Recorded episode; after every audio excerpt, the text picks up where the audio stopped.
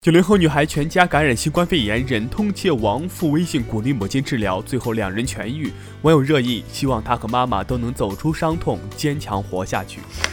近日，杨丽萍发布的生活视频下，一条热评引发热议：一个女人最大的失败是没有一个儿女。七号，其微发文力挺杨丽萍。时至今日，我们女人早就不是生育工具了。六月六号，钟南山院士在直播中提到，新冠肺炎疫苗最早在今年秋天或年底可作为应急使用。中国大陆已有六种疫苗在临床试验中。六月六号下午，据知情网友爆料，下午偶遇了奚梦瑶和赌王四太梁安琪，奚梦瑶还去医院做了孕检，疑似怀上了第二胎。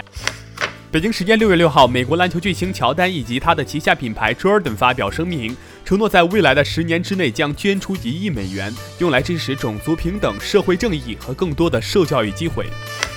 据秦卫网报道，他们通过拆解发现，华为去年推出的 MatePad Pro 使用的元器件中，只有二十八个组件是美国提供的，数量占比只有百分之二，成比占比也仅百分之四点六。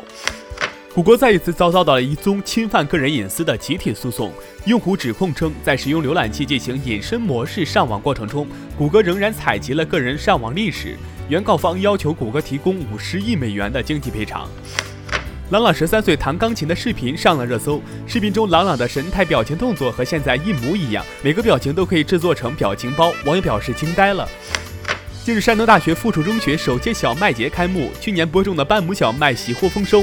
放眼望去，一片金灿灿。老师说，此处是教学楼前的一块空地，组织学生种小麦，既可观察麦子成长过程，感受生命意义，又能进行劳动教育。